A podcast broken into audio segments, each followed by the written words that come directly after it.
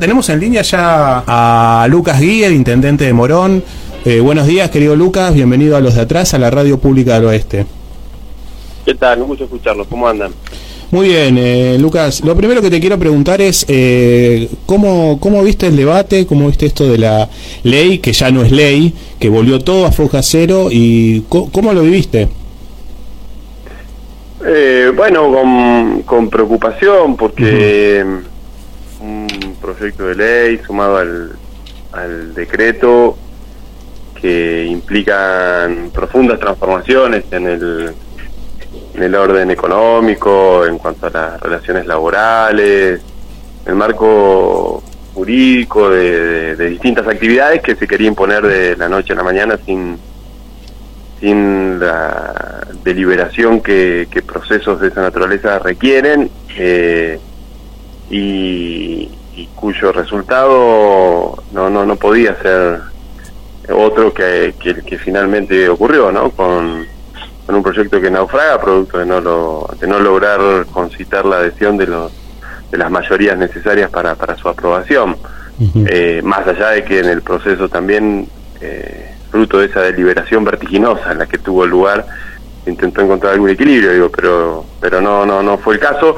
Yo creo que habla de un modo de, ejercer la función pública con cierta intemperancia, intolerancia, con una vocación de, imponer por sobre este, algunos consensos necesarios que, que se deben construir para llevar adelante algunas políticas públicas como las que pretende el, el, presidente. Es legítimo, ¿no? El presidente ganó con una agenda determinada, más allá de que hay algunas contradicciones que quiera eh, cambiar el, modelo y reorientar el rumbo del país, pero no, no, no lo puede hacer a, base de, de, de, tweets este, que, falten el respeto, que, que planteen situaciones extorsivas con los gobernadores. Me parece que no, no, no es el modelo que votaron, creo yo, ¿no? Que votó el sector que lo acompañó. Lucas, ¿y, y ves eh, un gobierno improvisado o detrás de todas estas eh, eh, políticas hay hay algo hay algo atrás de, quitar derechos yo veo que hay una intención claramente de de, redefinir la, estructura la matriz eh, productiva y distributiva de, este país no salir de de un modelo que ellos consideran ineficiente, anacrónico, el país productivo, el país de las pymes, el país que, apuesta al valor agregado, eh, para ir a una economía mucho más básica, en donde nos dediquemos básicamente a, explotar nuestros recursos naturales sin ningún tipo de transformación eso implica menos sindicatos, menos trabajadores organizados y en su lógica menos conflicto. Eh, también implica salarios de menor calidad y, en términos distributivos otro tanto, ¿no? Salir de un esquema donde Argentina tuvo clase media extendida, con el principio de movilidad ascendente y mediante la educación, la universidad pública, los hijos podíamos superar el horizonte de nuestros padres a un esquema de estratificación, ¿no? Si te tocó ser estar en, la situación más baja de la pirámide social, difícilmente eh, vos tengas posibilidades de, de, sortear ese destino, al menos a través de políticas públicas, porque no creen en la educación, porque creen que la salud es un gasto, porque van a financiar la universidad, porque no creen en la ciencia y la investigación estás muy sujeto a, las posibilidades materiales que vos tengas en función de tus recursos propios, sin que el Estado logre equiparar o generar igualdad de oportunidades, ¿no? Lucas Gui, buen día, te saluda Mauro La Rosa, ¿cómo estás?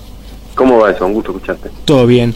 Eh, mi consulta es, recién hacías referencia a la salud pública. Eh, tengo entendido que hay como un proyecto, sí, un proyecto de Morón para representar amparos de los distintos usuarios de obras sociales por los aumentos desmedidos que hubo, ¿no? que si bien sabemos eh, la ley no salió, pero el DNU, el decreto sigue vigente. ¿En qué consiste esto?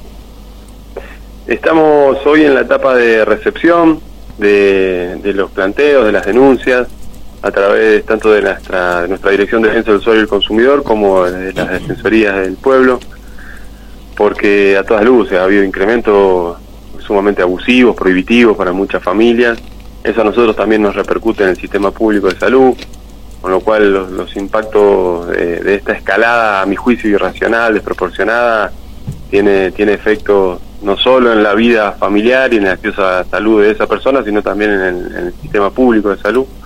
Y lo que hicimos fue construir una ingeniería jurídico-administrativa para recibir esos planteos y, acompañarlos en la justicia. hay antecedentes en la Justicia Federal de San Martín, que se ha dado lugar a través de, amparos a algunos planteos. Estamos en contacto nosotros con, con esos letrados y, y, vamos a poner al Estado al servicio de esa situación. Lo ideal sería que, que se resuelva la cuestión de fondo, ¿no? porque el amparo es eso, es un amparo ante una medida abusiva que ejerce un paraguas de protección durante un tiempo determinado hasta tanto se resuelva la cuestión de fondo.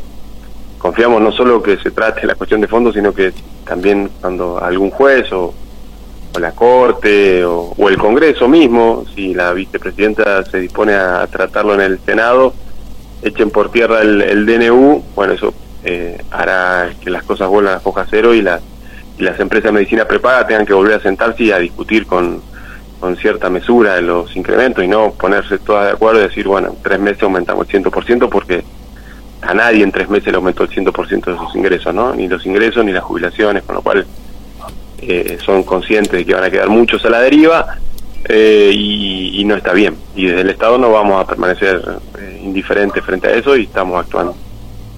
Y en cuanto a este famoso lema ¿no? que, todo el tiempo repiten los funcionarios nacionales de la libertad avanza de que no hay plata, ¿en, qué estado está el, el, centro universitario en Morón, ahí en Morón Sur? Bueno, es una de las, si no la más importante de las que tenemos hoy en ejecución, hoy con, con muy poco ritmo, producto de esta situación, de que como el financiamiento nosotros lo habíamos conveniado con el Estado Nacional, nosotros poníamos el lugar, el Estado Nacional, los recursos para, para adaptar el lugar a lo que va a ser un, centro universitario, eh, hoy esos recursos no, no están llegando. Yo tuve algunas conversaciones con funcionarios de, del Ministerio, bueno, ahora ya no es más Ministerio de, Infraestructura, pasó a la órbita de Economía, sin, sin mayores precisiones, pero en principio lo que nos dicen es que todo lo que estaba iniciado se va a terminar. Bueno, esto estaba iniciado, eh, de modo que no, queda otra que esperar a que se termine. Si vemos que pasan los días y no, no tenemos novedades, ya arbitraremos otras otras medidas, porque para nosotros ese es un proyecto central. Hola Lucas, ¿cómo estás? Brian te habla. ¿Cómo estás, Brian? Bien, te consulto por cómo es, eh, digamos, desde, tu lugar de intendente, la, relación que tienen hoy con el gobierno nacional. Entiendo que con el gobierno provincial sigue siendo más o menos igual porque no hubo cambio, pero con el gobierno nacional, ¿qué, qué cambios podés, eh, digamos, eh, dar como, como ejemplo con este cambio de gobierno? ¿Cómo es la relación ahora del municipio con el Estado Nacional? ¿Es, más, es menos fluida? ¿Cómo es? Sí, claro, es menos fluida porque no, no hasta el momento no, no, no se piensan desde el gobierno nacional en un en un marco de cogestión como lo hacía el gobierno nacional anterior, ¿no? Eh, no, no había plan o política pública del gobierno nacional anterior que no se ejecutase con algún tipo de articulación con, con los municipios en general, con todos, más allá de la, la pertenencia política del, del municipio. en este caso no, es eh, es diametralmente opuesto, te diría, no, no, no, no conciben a los municipios como, como socios para, para llevar adelante este plan. No sé si será solo eh, un momento producto de que se están este, adaptando en, en, las funciones y requiere un proceso de adaptación, de transición. hasta el momento eso no ocurre. Yo voy a insistir para que cada una de las obras y de las necesidades, porque no son necesidades mías, de, un gobierno, son necesidades del pueblo de Morón, en aquellas cosas que requieren la, articulación con el gobierno nacional, la, obtenga para en beneficio de la comunidad. Es, uno no, no persigue aspiraciones personales. ¿Cómo, ¿Cómo impacta en tu distrito el, el, ajuste a las provincias? Eh, por los, eh, no, y eso, es, es muy grave porque eh, hay, hay transferencias que si bien no forman parte de la coparticipación son transferencias también de carácter obligatorio o están eh, regidas por, por leyes que establecen esa transferencia y hasta el momento no, no se están llevando adelante. Y, y eso más temprano que tarde nos impacta a los municipios también, porque muchos de esos recursos que no le llegan a la provincia, eh, la provincia se da vuelta y los gira a los municipios, con lo cual lo, lo estamos empezando a sentir. Eh, lo que necesitamos es alguna mesa en donde algún interlocutor del gobierno nos nos dé algunas señales claras de, de cómo va a ser el año, ¿no? ¿Qué, qué se imaginan? ¿Cómo va a ser la relación? Eh, cosa que, que hasta el momento no, no disponemos. Estamos hablando con Lucas Gui, intendente del municipio bonaerense de Morón, y en referencia a esto, esto tiene que ver eh, con los distintos, las distintas modificaciones que hubo en su gabinete en los últimos días. Claro, pensamos un gabinete muy focalizado a lo territorial, sabemos que se vienen tiempos muy difíciles, vamos a tener que eh, agudizar la inventiva y la creatividad para, para sostener algunas prestaciones y sobre todo para acompañar a los sectores que más necesitan de la, de la presencia del Estado para, para, para que no se resienta su calidad de vida, ¿no? Me refiero en la en lo que tiene que ver con la salud pública, con la educación, con el déficit habitacional que tenemos en el área metropolitana que es que es muy preocupante, con la seguridad naturalmente, porque siempre que hay procesos de, de descomposición social, de deterioro de las condiciones económicas, eso implica mayor conflictividad, mayor criminalidad. Así que pensamos un gabinete que, que con ese con esa caracterización de lo que se viene eh, sea el mejor instrumento para abordarlo.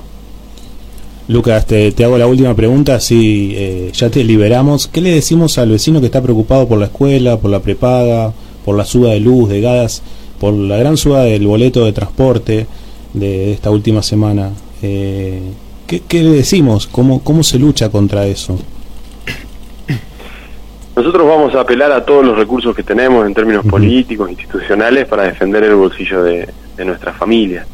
Hablábamos recién lo de las empresas de medicina prepaga, confiamos ahí en, en que la, ya sea la justicia o la política, mediante el tratamiento del DNU, eche por tierra ese, esa decisión que, que les permite a las empresas aumentar en, la proporción que lo está haciendo. Nosotros acabamos de inaugurar un mercado también hace algunos meses que comercializa los productos de la primera canasta, la canasta básica, alimentos, frutas, verduras, carnes, panificados, lácteos, productos de higiene, higiene personal, higiene del hogar, eh, alimentos para mascotas, es decir, todo aquello que más o menos compone el 70-80% de la canasta básica. Y, y lo hicimos con el Estado eliminando todo tipo de intermediación, eh, directamente el productor le comercializa al consumidor y además el Estado eh, eh, subsidia esa actividad porque nos hicimos cargo de muchos costos añadidos que, que tienen los, los comerciantes y que se, obviamente se vuelcan en el precio final del producto. Me refiero a no pagan alquiler, no pagan los servicios, no pagan logística, no pagan seguridad. Eh, bueno, todo eso lo asume el Estado con la premisa eh, inexorable de que vendan calidad y precio, ¿no? La verdad que está funcionando muy bien. Eh, yo estuve ayer toda la mañana haciendo un poco de, de, de monitoreo, de supervisación del lugar. Solo ayer, eh, solo en la jornada de ayer sábado, pasaron 5.000 personas eh, por, por el mercado.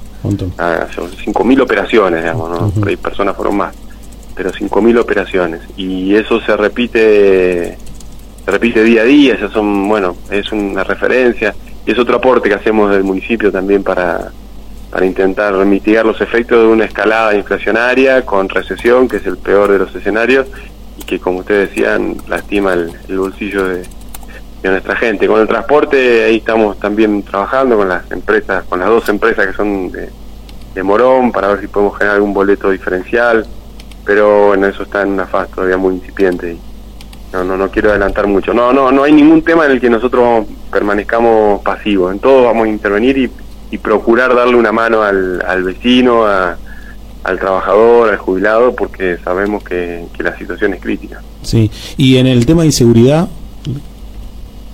Ese es el tema eh, central.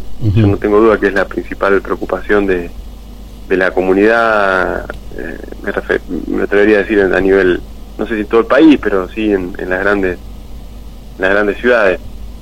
ahí vamos a seguir trabajando sobre todo lo que tiene que ver con la prevención, eh, con, con todos los dispositivos tecnológicos que dan buenos resultados, tanto para prevenir como para esclarecer los hechos una vez que ocurren. Reforzando la policía, sobre todo en la que tiene que ver con la coordinación. Eh, yo tuve una reunión esta semana con, con las autoridades del ministerio. Queremos terminar de reclutar a los 100 policías que nos hacen falta en Morón, así que aprovecho por este medio a aquellos vecinos que tengan de 18 a 29 años con secundario completo o que hayan cursado el quinto año y deban alguna materia, el sexto año ahora y deban alguna materia, eh, que, se pueden anotar. Necesitamos que, que, Morón por lo menos tenga 100 policías más. Y desde el municipio vamos a ir trabajando con todo lo que tiene que ver con, con la comunicación, los pertrechos, la seguridad, la, la, logística de la policía, el combustible, es algo que les pagamos todos, todos los días nosotros, porque presencia es prevención y prevención es menos delito y menos delito es lo que naturalmente merecen nuestros nuestros vecinos. Gracias, Lucas. Gracias a ustedes, que tengan una muy linda jornada. Gracias. Eh, hablábamos con Lucas Gui, intendente de Morón.